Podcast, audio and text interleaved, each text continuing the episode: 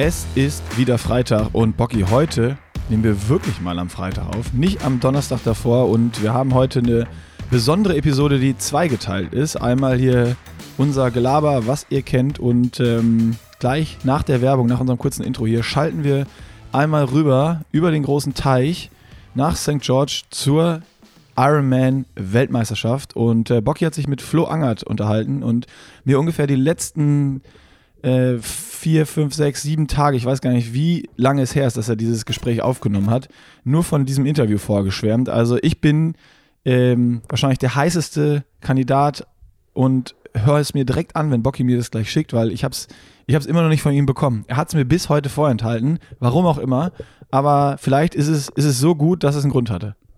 ja, das äh, sollen die Leute entscheiden, wenn sie es gehört haben. Also ich fand es auf jeden Fall cool und super interessant, äh, von Flo halt äh, alle Infos zu dem Rennen zu bekommen, so ähm, die Infos zur Strecke, die einem ja nicht vorenthalten werden, aber auf die man schon irgendwie hart auf die Suche hätte gehen müssen ähm, und vor allen Dingen so Schlüsselstellen im Rennen erklärt zu bekommen, Klima, welche Rolle spielt das und ähm, so ein bisschen das Rennen so erklärt zu bekommen, dass man es besser versteht, was da eigentlich passiert und warum es halt doch verdammt spannend wird äh, morgen. Und ähm, dazu vielleicht noch äh, als Ergänzung zu letzter Woche, weil da wussten wir ja tatsächlich gar nichts, also 0,0 über dieses Rennen und hatten irgendwie auch äh, uns weder vorbereitet noch waren wir ähm, in der Lage dazu zu sagen, wie man das Rennen überhaupt verfolgen kann und sowas. Und äh, da kann ich auf jeden Fall sagen, dass das ähm, mittlerweile geklärt ist, also weil auch ein paar Leute die Infos gepostet haben unter den äh, unter dem Beitrag, äh, den wir da veröffentlicht hatten mit dem Podcast. Und ähm, es ist so, dass ab 14 Uhr also 14.15 Uhr, deutsche Zeit natürlich, ist Start am Samstag. Und ähm, auf tagesschau.de kann das Rennen komplett live verfolgt werden mit deutschem Kommentar. Ralf Scholz und Dirk Froberg kommentieren da. Der HR, der geht im TV zweimal live. Ähm, also der zeigt sozusagen die ersten circa zwei Rennstunden und dann nochmal eine Live-Zusammenfassung und die entscheidende Schlussphase dann abends ab 21 Uhr. Und ähm, wenn man mehr Bock auf englischen Kommentar hat, dann geht das auf Facebook Ironman Now. Dann auch natürlich komplette Renndauer auf, äh, auf Facebook dann. Genau. Also das war ja das, was wir letzte Woche überhaupt nicht wussten, so wie viele andere Dinge auch. Und ähm, wie gesagt, das mit Flo war auf jeden Fall nochmal so ein richtiger Stimmungsmacher für dieses Rennen. Und ähm, von mir aus könnte ich, äh, könnten wir direkt in die Werbung springen und von du hast der doch noch eine Service News. Du hast doch noch eine Service News. Nicht vergessen. Ach so, ja, das hatte ich äh, für danach geplant, aber wenn Ach so, äh, wir die natürlich sorry. auch vorher abhandeln wollen, können wir Ja, auch komm, dann ist sie out of the way. Dann, dann können wir direkt so reinstarten. Okay, und zwar hat sich bei mir der Tim Wächter, Tim, ähm, Tim gemeldet, so, Tim Kleinwächter. Und ähm, Tim ist blind und ähm, ist bisher Renntandem gefahren, also auch äh, ziemlich erfolgreich für, für Team, Team Deutschland Paralympics. Und ähm, möchte jetzt sich im Triathlon ausprobieren und äh, bei den bayerischen Triathlon Parameisterschaften in Alten Kunstadt äh, starten. Das ist, glaube ich, an Pfingsten und äh, sucht dafür noch einen Guide. Also ähm, man kann vielleicht einfach mal bei Facebook nach dem äh, Tim Kleinwächter Renntandem, so heißt seine Seite, schauen und äh, darüber ihn auch kontaktieren, wenn man sagt, man möchte mal vielleicht ein paar Infos dazu bekommen oder ein bisschen was erfahren, äh, was es eigentlich für eine Aufgabe ist, was man können muss, welche Verantwortung man trägt und so weiter und so fort, wie das Ganze dann funktioniert. Und ähm, ich habe auf jeden Fall die Erfahrung gemacht, dass über Facebook der Kontakt ziemlich gut und schnell funktioniert. Und ähm, wenn ihr jetzt sagt, so, das äh, wäre mal interessant, irgendwie ähm, da jemanden zu unterstützen, der die Hilfe braucht, dann äh, schaut da mal vorbei und meldet euch bei Tim direkt.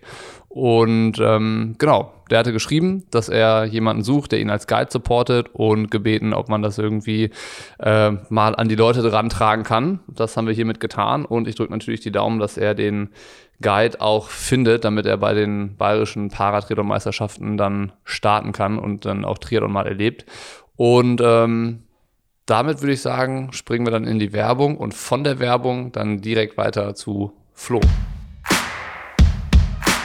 Wie immer im Triathlon gelabern, natürlich AG1 von Athletic Greens, unser Supporter hier. Und äh, das ist ja so ein bisschen ein Produkt Nahrungsergänzung, aber ich sag's dir, Bocky, ich habe noch was gefunden. Und zwar ähm, nach dem Motto Tu Gutes und red drüber, hat auch Athletic Greens ähm, immer mal wieder Projekte, wo sie wen unterstützen. Und zwar hat ähm, AG1 im Jahr 2021 vier Organisationen unterstützt und äh, so mit dazu beigetragen, dass 1,7 Mahlzeiten an Kinder in Not verteilt werden konnten.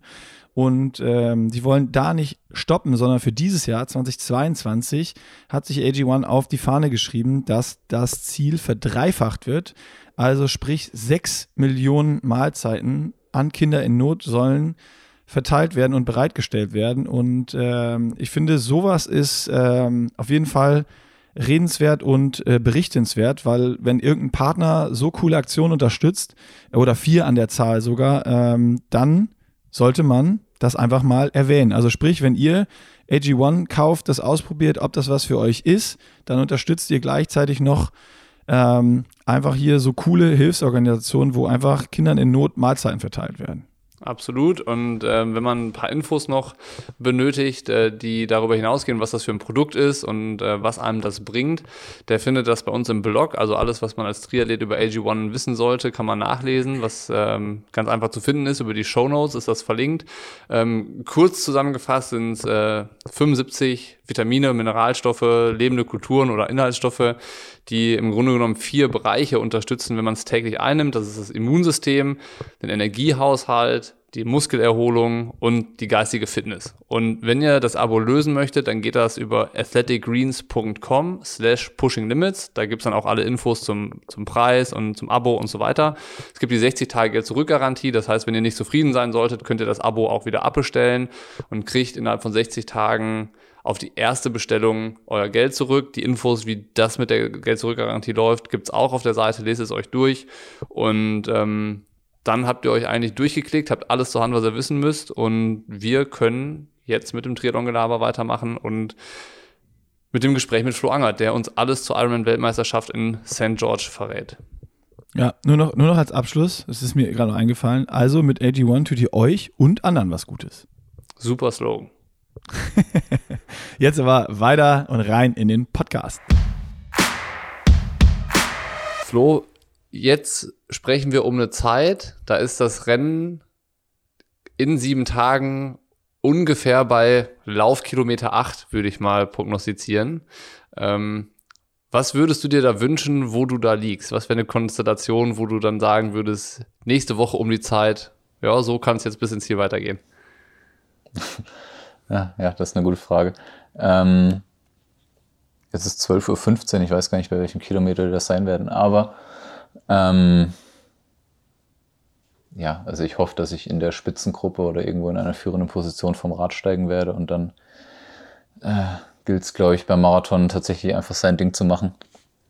Ähm, ja, also ja, ich glaube tatsächlich, Marathon ist wirklich einfach sich, sich seiner selbst bewusst sein in dem Sinn, dass man weiß, was man kann und wirklich sein eigenes Ding durchziehen und sich auf gar keinen Fall verleiten lassen, weil die Strecke hat es echt in sich. Also nicht nur beim Laufen, auch schon davor auf jeden Fall, aber beim Laufen ist, wird, glaube ich, alles bestraft, was man irgendwie zu früh zu viel will. Das ist auf jeden Fall gut, dass wir jetzt miteinander sprechen, weil du kannst zu den Strecken und zum Anforderungsprofil von dem Rennen gleich noch ein bisschen was erzählen. Ja. Aber erstmal ist ja ähm, jetzt das eine Weltmeisterschaft für dich auf die du dich, ähm, wenn man es so will, zweieinhalb Jahre lang vorbereiten konntest. Also du hast dich ja qualifiziert 2019 in Barcelona. Richtig, ja. Ja. Und äh, jetzt ist es endlich soweit. Ja. Wie fühlt sich das an? Also war das eine Vorbereitung, die jetzt irgendwie mit vielen Gänsehautmomenten endet oder mit äh, viel Ungewissheit? Oder wie fühlst du dich jetzt, wo das große Rennen so kurz bevorsteht? Also ehrlicherweise bin ich hier, ich bin jetzt knapp eine Woche hier. Es ist Sonntag ja, sechs Tage bin ich jetzt hier. Ähm, also ich bin sehr entspannt. Es fühlt sich also alles normal an, quasi jetzt nicht, dass wirklich in sieben Tagen hier eine WM stattfindet. Ähm, liegt vielleicht auch daran, dass hier räumlich oder örtlich alles einfach so weit auseinander ist. Also viele Athleten wohnen hier in dem Bereich, wo wir wohnen. Das, das ist gleichzeitig der Bereich, wo am meisten Airbnbs zur Verfügung waren. Ähm, und ich war noch nie auf Hawaii, aber ich glaube, auf Hawaii ist alles so kompakt eben, ähm, was in St. George eben komplett anders ist. Deswegen ist also rein von der Atmosphäre relativ entspannt. Und ich meine, natürlich habe ich jetzt nicht zweieinhalb Jahre auf, irgendwie schon auch zweieinhalb Jahre auf dieses Rennen hintrainiert, aber es war jetzt nicht so permanent in meinem Kopf, weil ja der doch ähm, weltweit auch andere Dinge los waren, die das Rennen mehrmals verschoben haben und viel Ungewissheit dabei. Aber ich muss sagen, ich bin echt happy, jetzt hier zu sein, vor allem happy, gesund hier zu sein. Also ich habe eine wirklich sehr, sehr gute Vorbereitung gehabt seit, sagen wir, die unmittelbare Vorbereitung eigentlich seit November. Ähm, die lief wirklich, ja, also Großteil ohne Probleme. Also vielleicht mal irgendwie eine kleine Erkältung, tatsächlich kein Corona, aber ähm, also aus der Sicht alles wirklich sehr, sehr gut und ich bin einfach echt froh, dass ich nach zweieinhalb Jahren endlich meinen ähm, vermeintlichen Hawaii-Slot, der jetzt ja in St. George quasi stattfindet, dass ich den endlich einlösen kann. Und ja, ich habe einfach Bock auf das Rennen und ähm, ja, bin, bin guter Dinge. Findest du das ein bisschen schade, dass es St. George und nicht Kona ist? Oder äh, ist es gefühlt anders oder spielt keine Rolle, weil Weltmeisterschaft ist Weltmeisterschaft? Also erstmal glaube ich, am Ende vom Tag spielt es keine Rolle, weil WM ist WM und Weltmeistertitel ist Weltmeistertitel. Da wird am Ende keiner fragen, ja, wo das war oder warum war das dort. Ähm, es ist halt einfach nach St. George gegangen. Ähm, ehrlicherweise, als letztes Jahr die Entscheidung feststand und nach dem ganzen Hin und Her mit dem Verschieben, Absagen, Ungewissheiten etc., ich war einfach froh, ähm, dass es auf St. George gelegt wurde, weil ich hier genau vor einem Jahr im Mai beim 73 war. Da war ja Corona in Deutschland auch ein größeres Thema. Ähm, und in dem Moment, wo die Entscheidung gefällt wurde, dass die Langdistanz oder die Ironman-WM eben nach St. George gelegt wird, war ich wirklich erleichtert, weil das so war, okay, jetzt können wir einfach am 7. Mai 2022 findet das Ding statt. Also du hast immer dieses eine Prozent, weil du ja nie weißt, wie sich so eine Pandemie auch entwickelt, aber es war einfach cool, ein Ziel zu haben in dem Sinne, dass du eigentlich davon zu 99 Prozent ausgehen kannst, dass das Ding stattfindet. Mhm. Ähm, und deswegen fand ich es gut.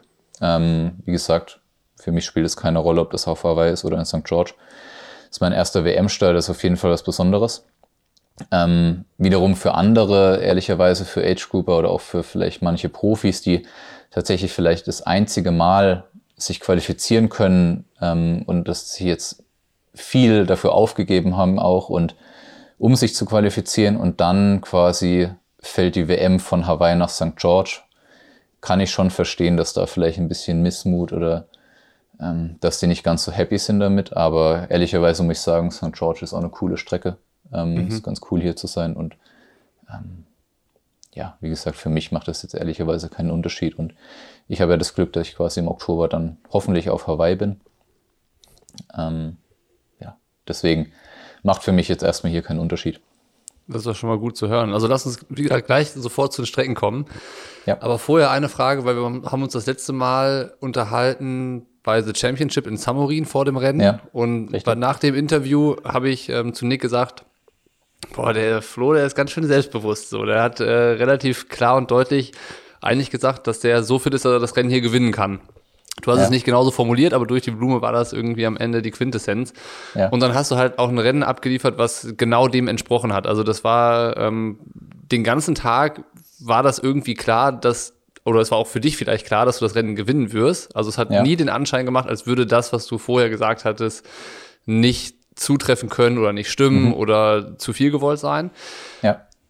Jetzt würde ich natürlich das Gleiche erfahren wollen, wie deine Herangehensweise und deine Erwartungshaltung und deine Zielformulierung für jetzt Samstag aussieht und äh, ob wir da eine ähnlich klare Formulierung und Antwort bekommen. Die muss ja auch nicht zwangsläufig heißen, ja, ich bin hier, um zu gewinnen, ja. aber ähm, mit was für einer Einstellung gehst du ins Rennen? Ja. Ja gut, erstmal glaube ich, dass für die, die, die Sprüche klopfen und die, die großen, dicken Ansagen machen, sind auf jeden Fall andere zuständig. Ähm, ich glaube, ähm, wie du gesagt hast, hat man es ja in Samurin auch eher durch die Blume erfahren. Also ich bin jetzt nicht der Typ, der da irgendwie große Ansagen macht. Ähm, was ich auf jeden Fall sagen kann, dass die Vorbereitung, äh, sie lief besser oder auf jeden Fall genauso gut wie in Samurin. Das heißt, ich bin auf jeden Fall vom gleichen, tatsächlich mit dem gleichen Mindset oder mit dem gleichen, mit der gleichen Einstellung, mit der gleichen Gelassenheit sowohl angereist als auch genauso habe ich jetzt hier die ersten Tage auch verbracht. Also ich bin wirklich ja, ich sag mal, tiefenentspannt und ich weiß aus Erfahrung, dass ich, wenn ich so, so jetzt die letzten Tage gelaufen sind, habe ich eigentlich immer sehr, sehr gute Rennen gemacht. Ähm, es ist natürlich so, dass ein Ironman ist halt doppelt so lang wie eine Mitteldistanz. Ähm, da kann viel, viel mehr passieren als jetzt beispielsweise in Samurin. Ähm, und es ist natürlich auch ein unfassbar starkes Feld, also trotz der ganzen Absagen. Ähm, sehr, sehr viele gute, schnelle, starke Leute am Start. Und ja, also ich glaube, es ist alles möglich, wenn ich einen Sahnetag habe. Ähm, und mit den Trainingsleistungen wäre, also ich will das nicht an der Zahl festmachen, weil am Ende will ich, wenn ich am Ende über die Ziellinie laufe und ich habe für mich ein gutes Rennen gemacht und ähm, dann bin ich da zufrieden, ob das dann ja. am Ende ein achter Platz oder ein fünfter oder vielleicht auch ein zwölfter Platz wird. Das weiß man dann nicht, weil manche ja. Dinge im Rennen kann man vielleicht auch gar nicht beeinflussen. Aber ähm, also ich habe auf jeden Fall so trainiert, dass wenn wenn ich das abrufen kann, was ich will und ich will im Rennen auf jeden Fall auch was riskieren, dann ist, glaube ich, eine Top 5 Platzierung nicht unrealistisch. Mhm. Ähm, es ist trotzdem so, also da mache ich jetzt auch kein Hehl draus, da muss halt schon echt sehr, sehr viel, also da darf halt nichts schiefgehen zwischendurch. Ähm, da brauche ich mir jetzt auch keinen, ja, brauchen wir keinen Hehl draus machen. Also ich glaube, am Ende vom Tag ist halt auch eine WM, also ich glaube, wenn du da irgendwie aufs Podium willst oder Top 5 besser, wie auch immer, dann muss halt schon echt viel zusammenpassen, aber wiederum auch bei allen. Dementsprechend, ähm, ja, würde ich das mal so stehen lassen. Und ja. am Ende ist für mich so die Quintessenz, wie gesagt, ähm, oder mein Ziel, ich will für mich ein gutes Rennen machen, ich will auf jeden Fall was, was riskieren, mich zeigen und ähm, habe so trainiert, dass ich es auf jeden Fall kann. Und jetzt muss ich das quasi in einer Woche nur noch abrufen. Nichts einfacher als das am Ende. Nee, aber ähm, ich, ich, ich muss leicht. sagen, ähm, das, was das Rennen halt spannend macht, ist eigentlich genau das, was du auch sagst. Es ist halt super schwer vorherzusehen, weil man halt auch keine Anhaltspunkte hat, wer gerade eigentlich wo steht. Normalerweise, ja, richtig, genau. wenn, wenn man jetzt irgendwie dann doch Kona nimmt, dann ist es halt am Ende der Saison und du weißt halt schon, wer hat was gerissen, wer steht wie im Saft und du hast halt eigentlich eine Saison schon hinter dir. Ja, genau. Und jetzt kommt diese, dieses Langdistanzrennen nach zweieinhalb Jahren mehr oder weniger nichts. Da waren zwar ab und zu mal Langdistanzen, aber ja so richtig Anhaltspunkte gibt's dann doch nicht. So, und äh, ich finde ja. diese, nennen wir es mal Ungewissheit, die da ist, wie, ja. wie fit, wer ist jetzt eigentlich wer, ähm, das macht es total spannend zu verfolgen. Und da kommt das natürlich stimmt. dann auch die, die Strecke noch ins Spiel. Ja. Und ähm, wir haben gerade kurz vorm Podcast noch gesprochen, hast du gesagt, es hat eine halbe Stunde gedauert, ähm, bis deine Füße nach dem Schwimmen wieder warm waren. Ja. Ähm, weil der See ist dann doch ein bisschen frischer, in dem ihr schwimmt, richtig?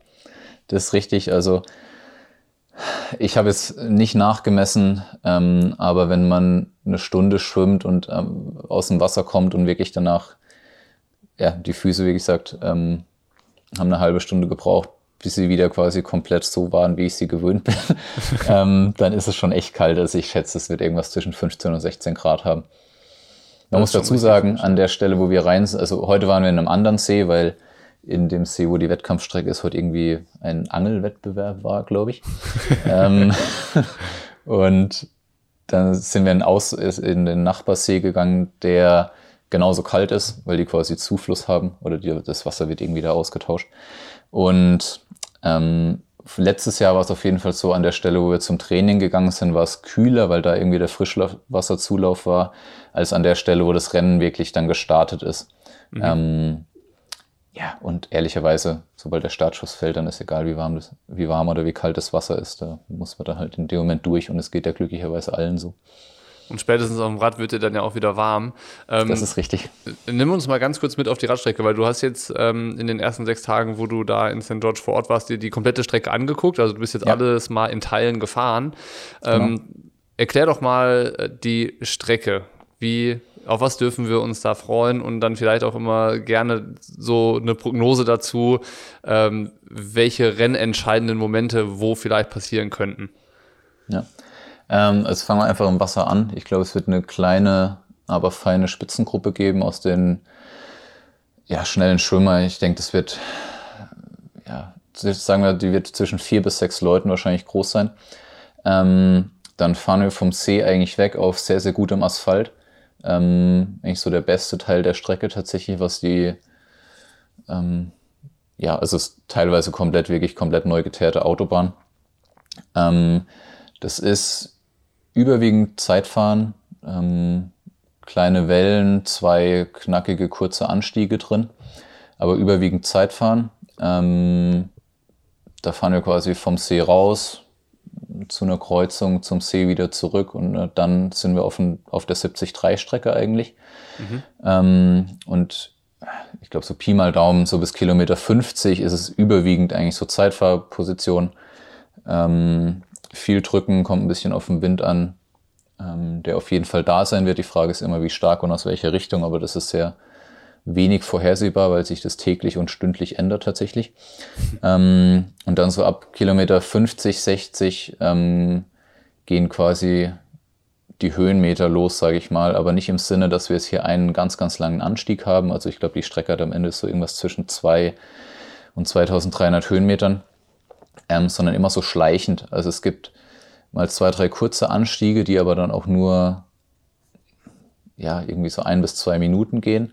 Und ansonsten ist es alles so wellig, mhm. ähm, mit der Tendenz zu steigend. Ähm, also eher was, ja. was so den, den äh, Radfahrern, in, den, den starken Radfahrern in die Karten spielt. Also so ja.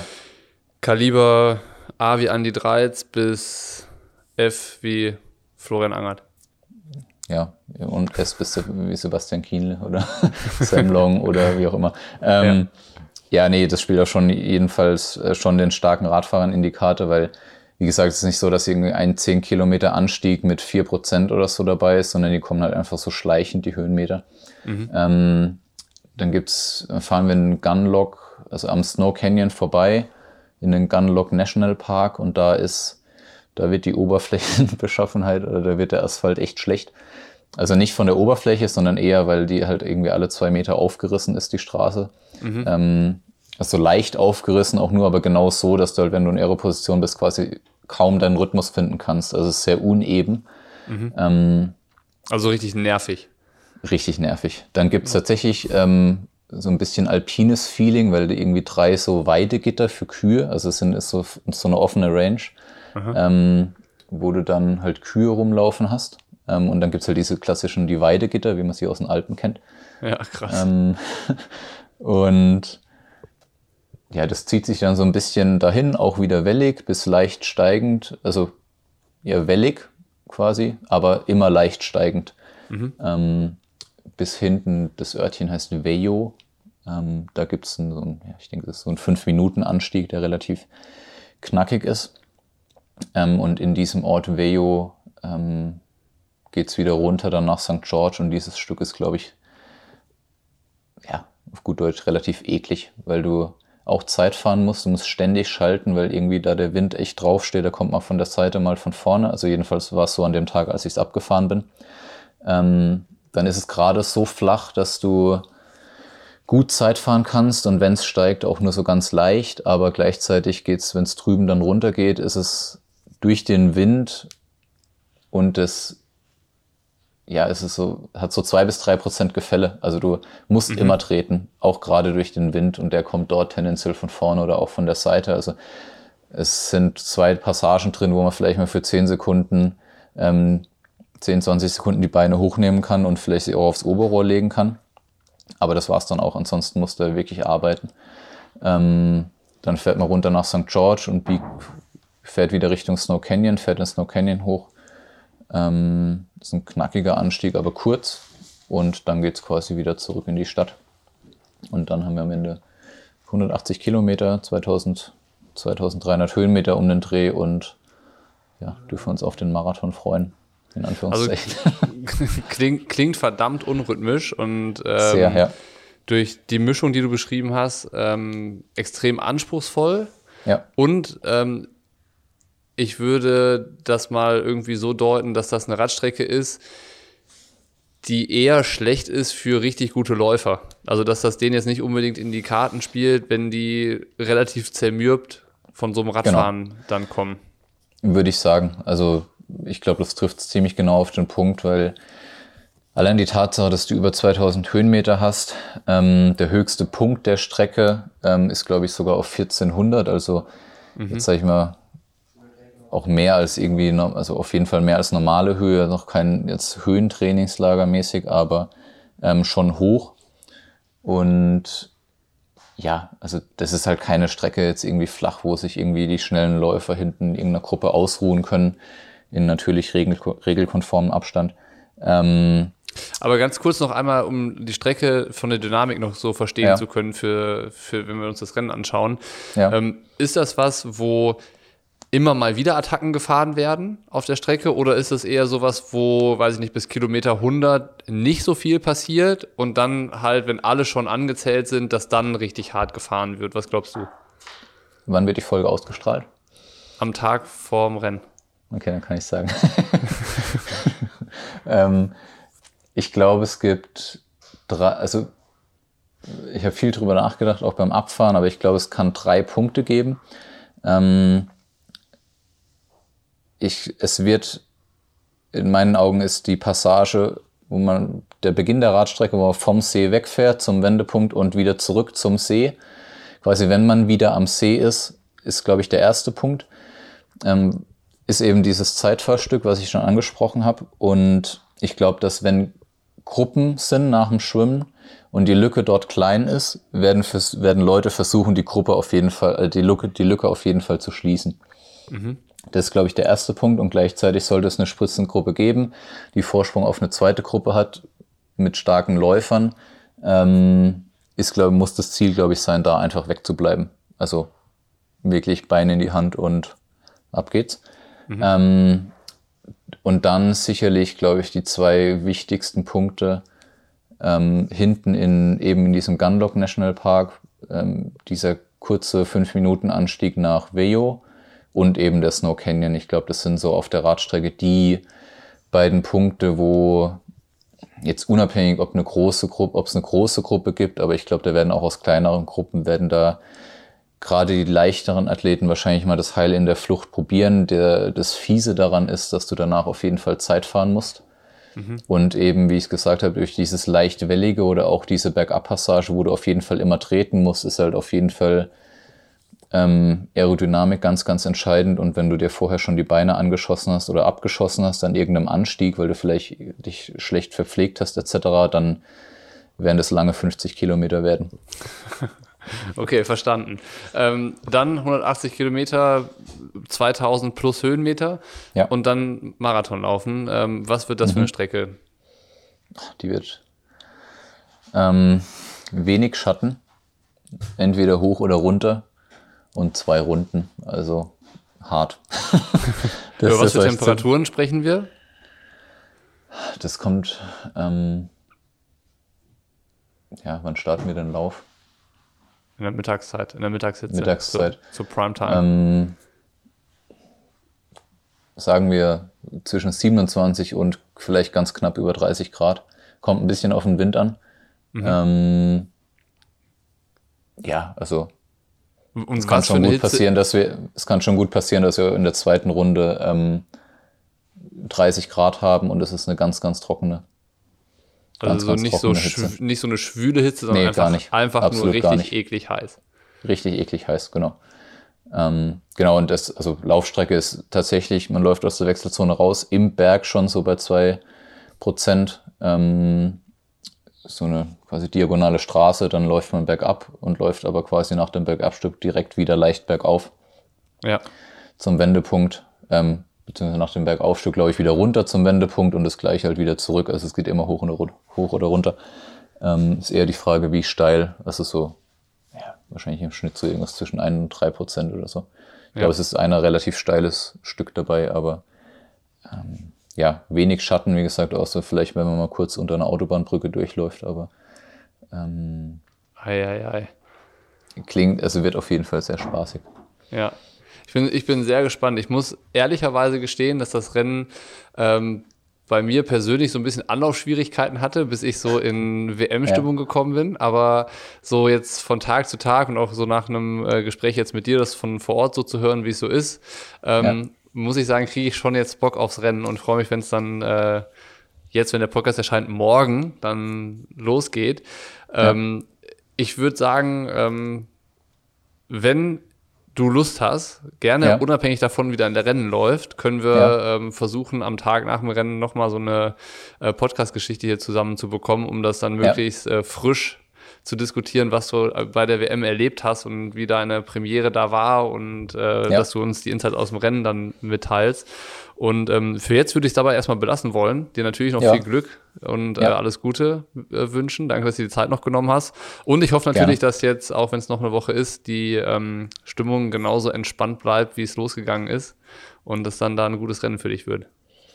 Ja, das hoffe ich auch. Ähm, jetzt ist tatsächlich, ich glaube, ab ähm, Montag ist dann geht dann die Expo, glaube ich, los auch. Dann sind irgendwie noch so zwei, drei, ähm, ja, zwei, drei Termine, die ich wahrnehmen darf.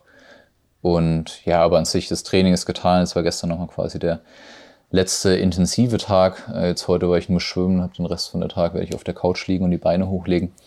ähm, dass quasi Luft an die Beine kommt und äh, ja, dann geht es nur noch so ein bisschen zu aktivieren die Woche über. Aber ja, wie gesagt, also ich bin, bin guter Dinge und habe Bock auf das Rennen und ich glaube, das sind schon mal die zwei, äh, die ist eine ganz gute Grundvoraussetzung, einfach um auch dann wirklich am Samstag einfach ein gutes Rennen zu machen. Hört sich gut an. Lass dich noch äh, schön verpflegen und versorgen von Simon. Schöne Grüße und ähm, danke dir. Dankeschön. Also jetzt wissen wir auf jeden Fall relativ viel über St. George, aber das ist ja nicht das einzige Rennen, was am Wochenende stattfindet. Also St. George ist vielleicht das, das mit der meisten Aufmerksamkeit, ähm, aber es gibt noch zwei andere. Einmal Ironman 73 Mallorca und den Klassiker schlechthin, Triathlon Buschütten, findet auch statt am Sonntag. Ähm, wir können jetzt zuerst über Buschütten sprechen, weil das Rennen, ähm, ich, also wenn ich richtig äh, mich erinnere, begleitet mich das seit 16 Jahren Triathlon. Also ich habe das Rennen, glaube ich, so oft live vor Ort gesehen wie kein anderes und ähm, bin, glaube ich, dreimal selber gestartet. Aber es war halt immer das Rennen für die deutsche Triathlon-Saisoneröffnung. Und ähm, das scheint auch jetzt für Sonntag wieder ein zu sein, ähm, was ziemlich spannend werden dürfte. Ja, es wird ein neuer König und eine neue Königin von Buschütten gesucht. Und ähm, für alle, die neu im Triathlon sind oder noch nicht so lange dabei, das war mal eine Zeit lang, ähm, wo es dann Triathlon-Bundesliga-Rennen war und äh, die, die ersten, das erste Jahr danach, klar, dann kam Corona. Da war das so ein bisschen untergegangen und es gab nicht mehr diese, dieses, diesen Hype-Saisonstart, den es früher immer gab, das Aufeinandertreffen der Kurz- und Langdistanzler in Buschütten. Ähm, wo die Strecke einfach sehr, sehr starke Radfahrer natürlich bevorzugt und auch die Langdistanzler auf einer Kurzdistanz Chancen hatten, die Kurzdistanzler zu schlagen oder zu ärgern. Äh, und wer es nicht weiß, der große Stern des Sebastian Kienles ist da aufgegangen in Buschütten. Und äh, da sieht man, glaube ich, starke Radfahrer haben eigentlich gewinnen in Buschhütten immer traditionell starke Radfahrer oder sind da sehr gut. Wie so ein Andi Böcherer, der ist da auch immer gut und auch wieder am Start. Das stimmt, ja. Ähm, wobei ich auch gespannt bin, ob dieses Jahr nicht vielleicht auch ein starker Läufer gewinnt, wie zum Beispiel Mika, no Mika Not. Ähm, also, wenn ich einen Tipp abgeben müsste, würde ich sagen, dass äh, Mika das Rennen gewinnt vor äh, Frederik Funk und ähm, Richard Murray. Richard Murray bin ich super gespannt drauf. Ähm, hast du den schon mal wieder racen sehen jetzt nach seiner, nach seiner Herz-OP? Wie der so, wie der so drauf ist, wie der das weggesteckt hat und so muss ich, ich folge ihm auf Instagram, aber da äh, kriegt man alles mit, nur nicht wie er raced. ähm, also ich habe es da tatsächlich mitbekommen, dass er geraced ist. Einmal ein, ähm, ein Xterra hat er gemacht und auch schon äh, eine Kurzdistanz in Amerika. Ähm, ah. Das war so ein, ja, so ein, so ein kein, kein TT-Rennen irgendwie, sondern halt so mit Windschatten und sowas, was er halt kann, was auch bekannt ist, dass er das kann. Ähm, also der ist auf jeden Fall, glaube ich, wieder so weit hergestellt und im Saft und im Training und äh, im, im Racen drinne. Ähm, von daher glaube ich gerade deswegen ähm, dürfte das spannend werden mit ihm. Also ich, ich glaube, dass er auf dem Podium steht und ich, ich würde sagen als Dritter. Ja, okay. Also das, das, das ist spannend. Also Mika Not nach dem, nach der Performance da in Gran Canaria mit, äh, man muss ja auch sagen, du hast ihn jetzt als starken Läufer verkauft. Wer Mika Not nicht kennt, der ist in Gran Canaria komplett die Radstrecke auch von vorne gefahren und äh, Jonathan Brownlee und alle anderen saßen hinten äh, in der Gruppe in seinem, in seinem Draft sozusagen. Also der kann auch richtig stark Radfahren und ich glaube, und schwimmen ist er auch noch gut. Also ich, ich würde ihn sogar als komplett, kompletten Triathleten beschreiben, vielleicht mit einer, mit einer Laufstärke. Ähm, ja, da, da werde ich dir nicht widersprechen. Den würde ich auch äh, aktuell so in der Form auf Position 1 sehen. Bei Fred bin ich gespannt. Äh, wer es letztes Jahr verfolgt hat, der war jetzt gerade wieder in Sierra Nevada und äh, letztes Jahr, als er runterkam, war er, es wird wahrscheinlich dieses typische, was man kennt oder wovon man schon mal gehört hat, dieses Höhenloch gewesen sein. Da war er erstmal nicht so in Form und brauchte ein paar Rennen und ein bisschen Zeit, um wieder irgendwie seinen Rhythmus zu finden. Äh, das waren dann so die Rennen in äh, Riccione und in Gran Canaria letztes Jahr bei ihm, die, die nicht so gut liefen. Und im Weichsee, da war er dann in Topform, hat das Ding abgeschossen. Ähm, er hat aber auf Instagram geschrieben, er fühlt sich viel, viel besser als letztes Jahr nach dem, nach dem Höhentrainingslager. Also ähm, Fred Funk ist für mich so, so eine richtige Wundertüte. Ja. wenn, er, wenn er gut drauf ist, dann äh, wird es auf jeden Fall aufs Podium gehen. Ich würde ihn jetzt auf, äh, ich muss ja auch was anderes sagen, auf Platz 3 setzen. Und auf Platz 2 setze ich Andi Böcherer. Ja, das könnte, könnte auch ein guter Tipp sein. Also ähm, generell ist der Start wieder super interessant. Ne? Also wir, wir, haben jetzt die, wir haben jetzt vier Athleten genannt, äh, aber es ist halt auch noch äh, Nils dabei, Franz Löschke, Maurice Clavel, der ist halt auf so einer Strecke auch immer richtig gefährlich. Oh ja, ähm, stimmt. Und dann, dann hast du halt noch so ein paar aus dem EO-Team, paar junge Wilde, Thomas Ort startet. Ähm, das, das wird schon auch noch spannend. Also ich bin auch auf so Johannes Vogel und Max Speer gespannt, die halt ähm, mit einem ganz anderen Grundspeed da dann hinkommen und äh, die dann das Leben natürlich für Leute wie äh, Nils und Franz äh, dann doch ziemlich schwer machen dürften. Also ich glaube, das wird ein cooles Rennen auf jeden Fall. Wir hatten es am, äh, am Dienstag bei unserem Swift Ride in Discord ja auch schon diskutiert, dass es halt äh, ein ziemliches Gefälle zwischen Männer- und Frauenrennen gibt. Also das Männerrennen ist halt ähm, sehr, sehr namenhaft bestückt, würde ich mal sagen. Und ähm, bei den Frauen ähm, ist es nicht ganz gelungen, irgendwie ein vergleichbar qualitatives Feld an Start zu bekommen. Aber die Erfahrung haben wir ja auch schon gemacht, dass es halt ähm, auch um ein Vielfaches schwerer ist, das irgendwie genauso hinzubekommen. Aber trotzdem, ne, also Rachel Kramer ist da wahrscheinlich, würde ich sagen, die Top-Favoritin und dann ähm, bin ich auch so gespannt auf Annalena Bespol zum Beispiel, wie die sich dann da behauptet gegen die, die internationale Wucht von der Kurzdistanz aus den Niederlanden. Aber ähm, genau, da, da kann man auf jeden Fall mal hinschauen. Sonntag ähm, ist das Ganze dann zu verfolgen und ähm, spätestens abends, wenn die Ergebnisse online sind, sollte man da mal einen Blick drauf werfen. Und ein anderes Rennen, was auch noch stattfindet, ist äh, Samstag Ironman 73 Mallorca. Ja, da ist auch immer äh, traditionell äh, so, so ein paar, so ein paar Raketen sind da auch immer am Start. Und äh, wenn wir jetzt mal die deutsche Brille aufsetzen, dann äh, bei den Männern Jan Stratmann und äh, Ruben Zepunke, der natürlich jetzt hier äh, durch die Doku, die wir letztens ausgestrahlt haben oder bei uns auf dem YouTube-Channel veröffentlichen durften, ähm, natürlich auch nochmal stark im Fokus. Und äh, ich würde, also ich bin, ich bin selber super, super, super gespannt. Äh, Ruben hat bei der Challenge Salou schon ein richtig starkes Rennen gemacht. Das war ja ein Duathlon. Ähm, und wer sich das so ein bisschen verfolgt hat, die Ergebnisliste spiegelt, glaube ich, nicht so ganz in meinen Augen die Leistung wieder, weil ähm, ja, Duathlon ist eh immer nochmal ein anderes Biest. Und ähm, das war, ich hatte da kurz mit Ruben gesprochen, auch nochmal im Nachgang. Ich gesagt, das ist halt so eine super einfache Strecke, also fast schon so eine Autobahn. Und die haben halt da mit, äh, ich weiß gar nicht, ob es zwei oder drei Leute waren, versucht wegzufahren und mussten wohl unglaubliche Wattwerte treten. Ähm, und dahinter gab es halt eine, eine Riesengruppe, die sich so ein bisschen abgewechselt hat und natürlich dann alle noch mit sehr, sehr frischen Beinen auf den zweiten Lauf gegangen sind.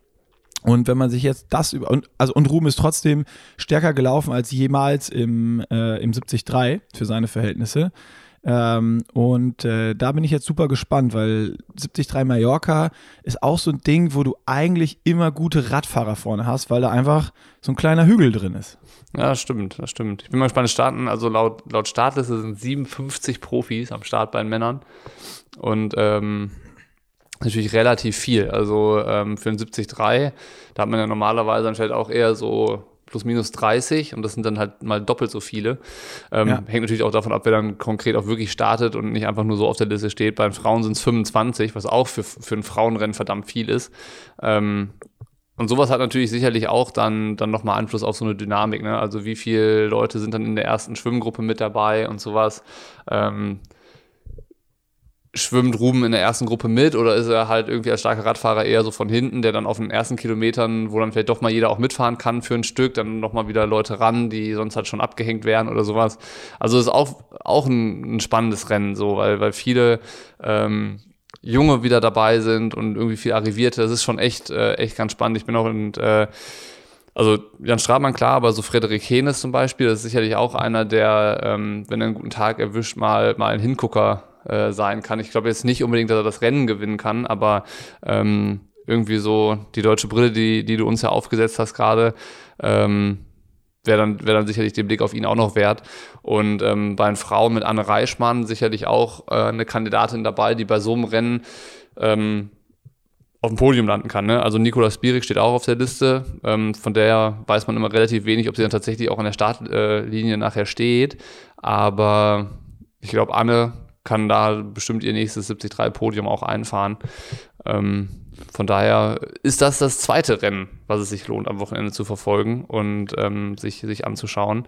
Und ich glaube, wenn die Athleten, die auf Mallorca starten, schnell genug sind und sich richtig beeilen, dann kriegen sie sogar noch den Start von der Live-Übertragung von St. George mit. ja, das wäre das wär geil. Also es gibt natürlich leider von Mallorca keine Live-Übertragung. Ähm, sei ich bin komplett fehlinformiert, aber ähm, das ist, ich hatte da gesucht, es, es gibt nichts zu finden und ist ja auch logisch, weil ähm, St. George dann am gleichen Tag übertragen wird und da auf oder Ironman sich immer für, für ein Rennen äh, entscheidet und äh, ja, sehr, sehr schade, wie ich finde, weil das Starterfeld und so Ironman Mallorca ist immer, ich mag das Rennen irgendwie. Also es wäre nichts für mich, weil man einfach da von Poyenza erstmal zum äh, Col des Bataya, heißt er, glaube ich, aus dem Kloster Juck, besser bekannt, äh, hoch muss. Und äh, das ist so schon auf den ersten, keine Ahnung, also ab Kilometer 15 oder sowas geht es ja schon hoch. So ein kurzes Einrollen und dann direkt in den, in den langen Anstieg und in den Berg rein. Und wer den schon mal gefahren ist, der weiß halt, das ist so ein Biest, das geht jetzt hoch und dann denkst du, du bist oben, weil du über so eine Kuppe mit so zwei, drei Abfahrten fährst und dann zieht sich das aber noch ewig mit so Wellen ähm, weiter nach oben und geht dann in eine Abfahrt rein und dann ist es Time Trial Mode und Gas geben. Und äh, ja, das ist, äh, also ich bin, mein, mein, wenn wir jetzt hier auch über, über noch Favoriten sprechen bei den Frauen, werde ich dir definitiv nicht widersprechen. Ähm, bin ich gleicher Meinung aus, aus der deutschen Sicht. Und sonst ähm, sage ich, sag ich äh, Ruben, Ruben schießt das Ding ab. Ja, ich würde es ihm gönnen. Ich bin gespannt, ob es ihm gelingt. Das wäre der erste ähm, Erfolg im Triathlon, wenn man so will. Also Erfolg, der ja. also auf Platz 1 landet. Also er hat natürlich gute Ergebnisse schon äh, stehen auf jeden Fall, aber noch keinen Sieg irgendwie eingefahren. Das wäre, das wäre dann an der Zeit, sollte das so kommen. Bin ich gespannt, ob ihm, ob es ihm dann gelingt zum Saisonstart schon. Ich drücke, wie du hier siehst, jetzt schon alle Daumen. Spätestens, ähm, spätestens in jetzt ungefähr 28 Stunden wissen wir mehr. Ja, wirst du, irgendwie, wirst irgendwie, du alle Rennen verfolgen es, oder wie hast du es geplant? Ich werde, ja, ja, ja, ich versuche wirklich alles zu verfolgen. Und bei mir ist gerade so, ich habe ich hab gerade so das Gefühl so, oh, jetzt geht's los. Ja, jetzt ist auch die, auf jeden Fall jetzt, Saisonstart. Jetzt geht die Triathlon so, so, so, so, richtig los. Nicht so mit so, hier mal so ein Rennen und da mal so ein Rennen, was, was äh, cool ist, aber jetzt nicht so, so, ich sag mal, ultra wichtig oder so, wo man voll gehypt ist, aber irgendwie, jetzt ist, jetzt ist so, kommt so Buschütten dann ist irgendwie am gleichen Wochenende noch 73 äh, äh, Mallorca und noch die Ironman WM. Das sind irgendwie so, das sind alles Rennen, die ich immer verfolgt habe. So 73 Mallorca habe ich immer verfolgt, Buschütten habe ich immer verfolgt, wenn es nicht gerade Bundesliga war, sondern wo es, wo es dieses Format wie jetzt ist. Ähm, und die WM habe ich natürlich immer verfolgt. Also und das alles geballt an einem Wochenende, das ist irgendwie schon fast, ein, fast eine Überforderung. Ja, aber schön, dass es losgeht. Ich bin auch, äh, ich bin auch in ähnlicher Stimmung, dass es sich so nach ähm, endlich wieder Triathlon-Saison anfühlt. Also so das, was es jetzt zwei Jahre nicht geht, gab, geht jetzt wieder. Und ähm, vor allen Dingen, dass es dann halt auch weitergeht, weil sonst hattest du ja immer so ein Rennen und dann wusste man nicht so richtig, was kommt danach. Und jetzt weißt du halt eigentlich so, okay, der der Mai geht dann so weiter und endet halt dann auch wieder mit einem Wochenende irgendwie St. Pölten, Kraichgau, Ingolstadt, so ein Wochenende, wo auch wieder drei, drei große Rennen, bekannte Rennen sind und das geht dann alles so nahtlos jetzt weiter und ähm, das hatte man halt lange nicht. So, so jetzt, äh, ja, es brodelt. Ja, das stimmt. Es brodelt wirklich. Du hast absolut recht, ja. Ähm, wollen wir, wollen wir schon rübergehen zu, zu St. George, damit wir hier, äh, ist ja so, so ein bisschen so eine gesplittete Podcast-Folge, dass wir nicht viel zu lang werden, weil mit Flo, das hat ja auch schon äh, seine Zeit gedauert hier, ähm, dass, wir, dass wir da einfach äh, rüber switchen über den großen Teich jetzt. Ja, dann ähm, worüber hab, möchtest du reden? Ja, ich, ich habe nochmal so, jetzt wo wir wissen, dass die Radstrecke doch ein anderes Biest ist als das Ding auf Hawaii, habe ich aus Zufall heute Morgen ähm, beim durch, durch Instagram ähm, scrollen eben noch einen weiteren Faktor gesehen für die Radstrecke, äh, den ich sehr, sehr interessant finde. Eine Person, ähm, die vielleicht auch das Ganze nochmal so, je nachdem, wie, wie schnell diese Person vorne ist, nochmal alles durcheinander würfeln kann. Hast Cameron du eine Idee, Worth. von wem ich. re- Ja, genau. Den hatte ich bis jetzt komplett ausgeblendet. Der war so, weißt du, ich habe dann äh, Paris-Roubaix gestartet und sonst was. Auch crazy, ne? Der startet im gleichen Jahr in Paris-Roubaix, fährt da ins Velodrom ein und dann bei der Ironman WM in St. George ein paar Wochen später. Und irgendwie ist der so, dadurch, durch, das, durch die ganzen Ineos-Einsätze und dass man ihn immer in der World Tour sieht jetzt, ist er so ein bisschen von meinem Triathlon-Radar verschwunden, muss ich gestehen. Und dann kommt jetzt St. George und äh, auf einmal ist er wieder da. Und ich denke so, oh, mit so einer harten Radstrecke, je nachdem wie, vielleicht ist er jetzt ja auch, ist er gar nicht geschwommen und äh, geht schon mit 14 Minuten Rückstand aus dem Wasser, das weiß ich nicht. Ähm, aber da bin ich jetzt irgendwie richtig gespannt äh, und würde mir schon fast wünschen, dass der irgendwie spätestens nach 40, 50, 60 Kilometern vorne ankommt äh, und einfach Cameron Worth-Style weiter auf dem Gas bleibt und äh, mal alles durcheinander würfelt.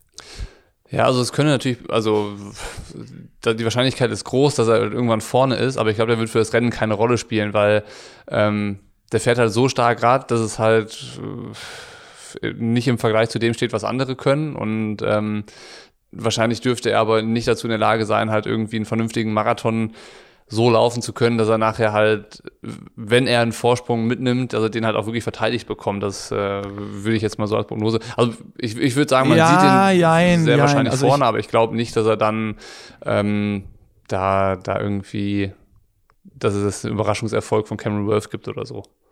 Nee, da, also, dass der für das, beim, dass der für das gesamte Rennen keine Rolle spielen wird, da äh, gehe ich mit.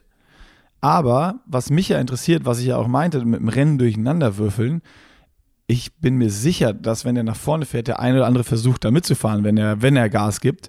Ähm, also für mich gerade interessant, was, was macht Lionel Sanders? Ähm, der kennt ihn schon. Und was machen aber vor allen Dingen die Norweger, die noch nie gegen Cameron Worth geraced sind? Ähm, fahren die da jetzt mit oder nicht? Verheizen die sich oder können die auch beim Cameron Worth einfach mitfahren und dann immer noch 2,35 laufen? Das ist das, was ich äh, mega interessant finde und cool. Und äh, ich, ich sehe Cameron Worth gar nicht als Contender, sondern als so einer, der als so ein Störenfried, wie er ja auch ist.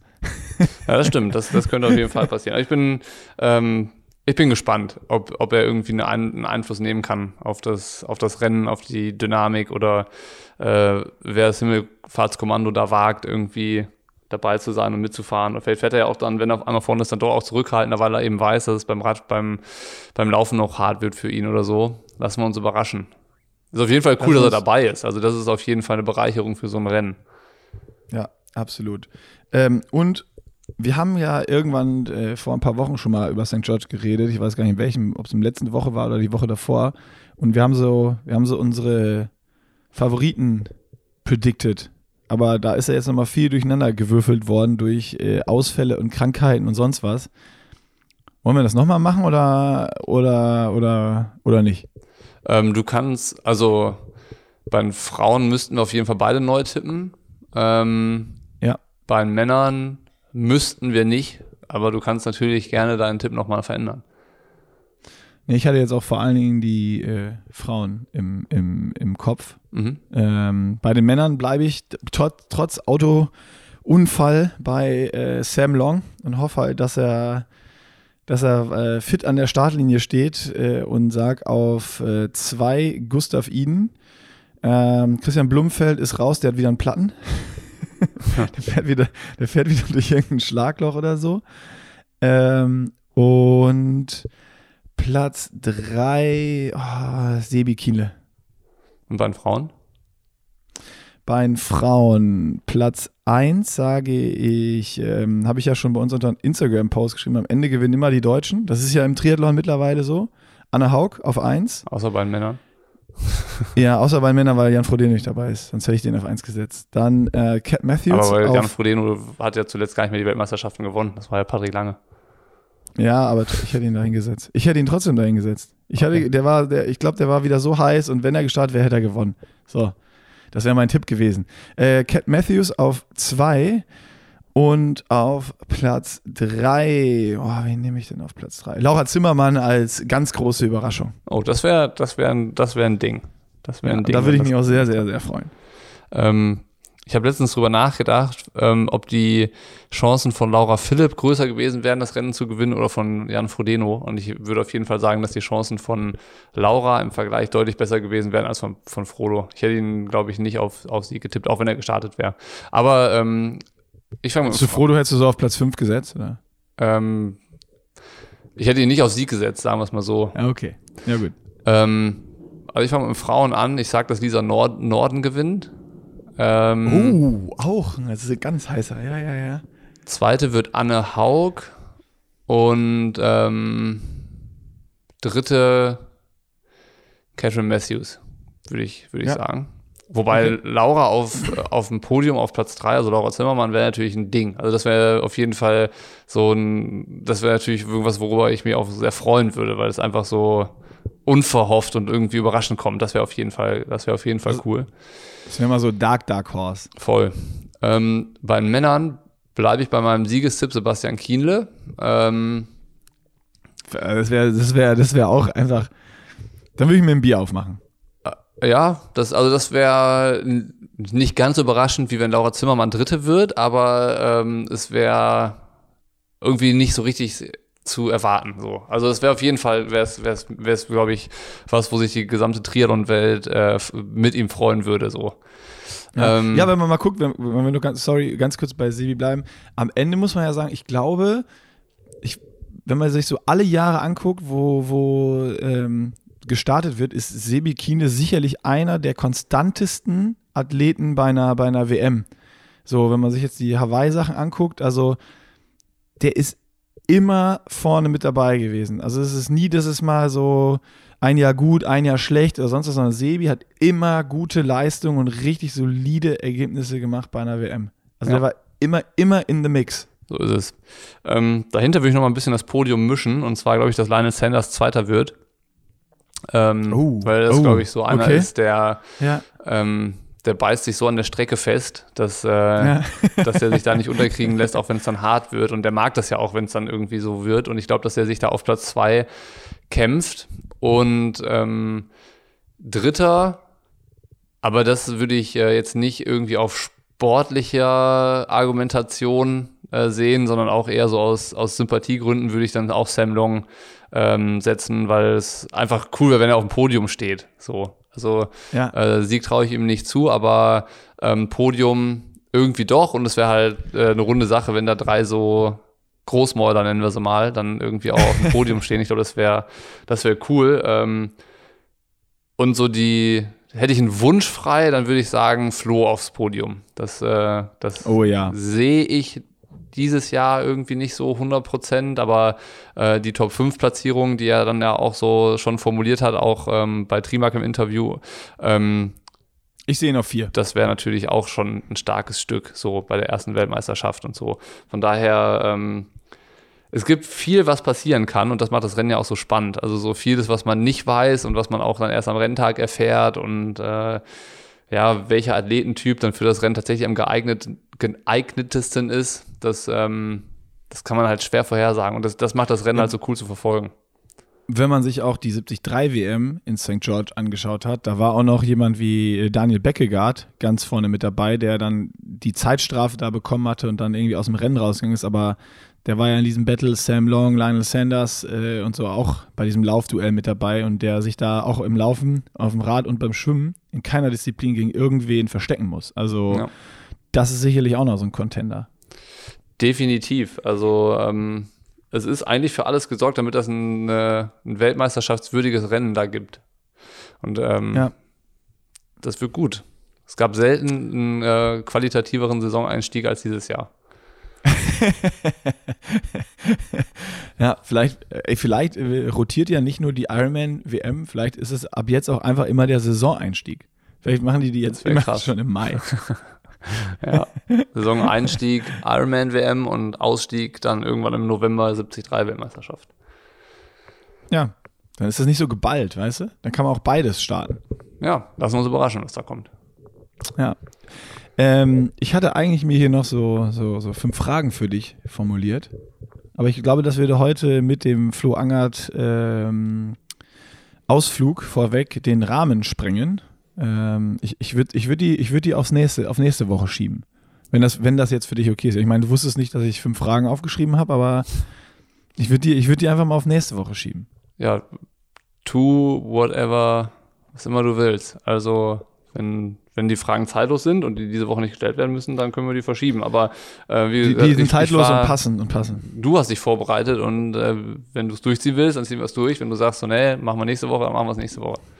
Nee, da sind so ein, zwei Fragen drin, die, die dazu verleiten können, dass man, dass man anfängt zu schwadronieren. Mhm. Also es könnte sein, dass, die, dass du sie schnell beantwortest, aber sie laden auch ein, so, dass man dann zu den Fragen, dass du sie, dass du sie beantwortest und es dann noch so ein, so ein Schwadronieren wird, so ein bisschen, so zwischen dir und mir und dann, dann verschieben wir das lieber auf nächste Woche. Ja, dann. Ähm, Haben, wir, haben wir alles zu St. George gesagt? Haben wir alles zu Buschhütten gesagt und haben wir alles zu Mallorca gesagt? Das, es war jetzt so ein, so ein Durchhuschen über alles. Ja, wenn du über alles ausführlich sprichst, dann wird die Stunde, äh, die, die Podcast-Folge drei Stunden lang. Äh, Ich glaube, wir haben alles mal angerissen. Wir haben so grob unsere Favoriten äh, angesprochen und äh, Ja. den Ausblick ge gegeben, dass halt dieses Wochenende einfach extrem viel passiert. Äh, ich glaube, interessanter wird es dann äh, nächste Woche darüber zu sprechen, was war dann tatsächlich los, so ein bisschen. Ähm, nö, mir fällt jetzt keine Ergänzung mehr ein. Wenn du auch nichts mehr hast, dann äh, können wir die Folge auch hier beenden und äh, uns alle gemeinsam auf das Triathlon-Wochenende freuen. Finde ich ähm, eine super Idee. Also so, so sollten wir es machen. Einfach pure Vorfreude auf das, was jetzt äh, vor uns liegt. Und äh, das hier so, der Podcast ist so, so zum, zum Warmmachen, zum Reingrooven nochmal. Hast du dir schon einen Zeitplan eigentlich zurechtgelegt, so? Wann du, wann du ähm, wo in welchen Tracker gucken musst und äh, wann du dein, dein, hast du dein Training fürs Wochenende schon so irgendwie drumherum geplant? ähm, dass, du, dass du rechtzeitig am Fernseher sitzt oder, oder wechselst du mit dem Radfahren auf die Rolle oder so? Das hast du, das hast du mir noch nicht verraten. Ne, ich habe ja keine Rolle dabei. Ich bin ähm, bei meinen Eltern, weil meine Schwester morgen Geburtstag hat. Also ähm, das wird ein bisschen tricky. Das heißt, ich muss meine, ähm, es sind äh, fünf Stunden Training, die muss ich bis, ich glaube, 14 Uhr durchhaben. Das heißt, es wird ein äh, relativ durchgetakteter Samstagvormittag. Und dann ist hier eher Geburtstag feiern und äh, ich werde mich dann alle Viertelstunde von, vom Bildschirm setzen und fünf Minuten Rennen gucken. So heimlich alle 15 Minuten aufs Klo und dann Livestream anmachen. auf So, dem- so ist der auf Plan. Genau. Und, äh, So- aber ja, wie gesagt, so also äh, ja, hätte ich eine Rolle hier und äh, wäre es alles entspannter, würde ich wahrscheinlich das Radfahren so auf der Rolle machen, das Rennen gucken. Aber ähm, geht leider nicht. Tja, ich habe noch äh, keinen Plan, weil ich habe fürs Wochenende noch keinen Trainingsplan. Aber es ist ja morgen. Ja, also ich hoffe, dass ich den jetzt heute noch bekomme, dass ich mir noch einen Plan machen kann. Aber Stand jetzt kann ich dir noch nichts erzählen. Also Stand jetzt habe ich noch kein Training drin und dann heißt das für mich, ich würde jetzt den Tag auf der Couch vom, Fernseher mit ähm, äh, äh, Livestream, Live-Ticker auf verschiedenen Geräten und äh, einfach mit dem Kaffee und Kuchen verbringen. Fände ich gut. Wäre Aber ich hab-. Vielleicht vergisst Nils ja, den Trainingsplan online zu stellen. Aber wenn es jetzt einen Ja. Tag vorher noch nicht da ist, ist das häufiger so oder kommt er ja noch nicht mehr? Nee, doch, der kommt. Also ich habe noch nie keinen Plan gehabt. So, der, der, wahrscheinlich ist er jetzt in einer Stunde oder sowas drin. Ich habe nur immer ein bisschen Angst, weil manchmal, also eigentlich macht Nils immer montags, kriege ich dann, ähm, weil da sonntags oder montags, je nachdem welcher Tag Entlastungstag war, kriege ich dann immer die ganze Woche geplant. Und manchmal hat er aber so, dass er bis Freitag, also bis zum, bis Donnerstag oder Freitag, also bis zum nächsten Entlastungstag dann plant und dann guckt so, wie waren die Einheiten und eigentlich heißt das immer, dass dann irgendwas Hartes kommt. Ja, dann, Ja. dann dürftest du Nachmittag ja so oder so auf dem Sofa verbringen, auch wenn was Hartes kommt. St- Stimmt. Ja, das wäre das wär gut. Ich ähm, berichte dann auch darüber nächste Woche, wie, wie das Plan und das Training und ob alles bei mir geklappt hat oder ob ich äh, mir noch ein Laufband organisiert habe, um live zu gucken. Wunderbar. Dann an der Stelle viel Spaß allen beim Triathlon verfolgen am Wochenende und beim Trainieren und bei allem drum und dran. Und dann hören wir uns. Ähm, Nächsten Freitag. ja, wir hören uns vielleicht sogar schon Montag, weil ich nehme am äh, Sonntag noch einen Podcast mit Flo auf. Also wer äh, Montag noch mal Podcast hören möchte und äh, frische Infos aus St. George haben möchte, der kann da auch schon reinhören. Und wir hören uns dann im Triathlon Gelaber nächste Woche Freitag auf jeden Fall wieder. So ist es. Also, bis denne. Bis dann.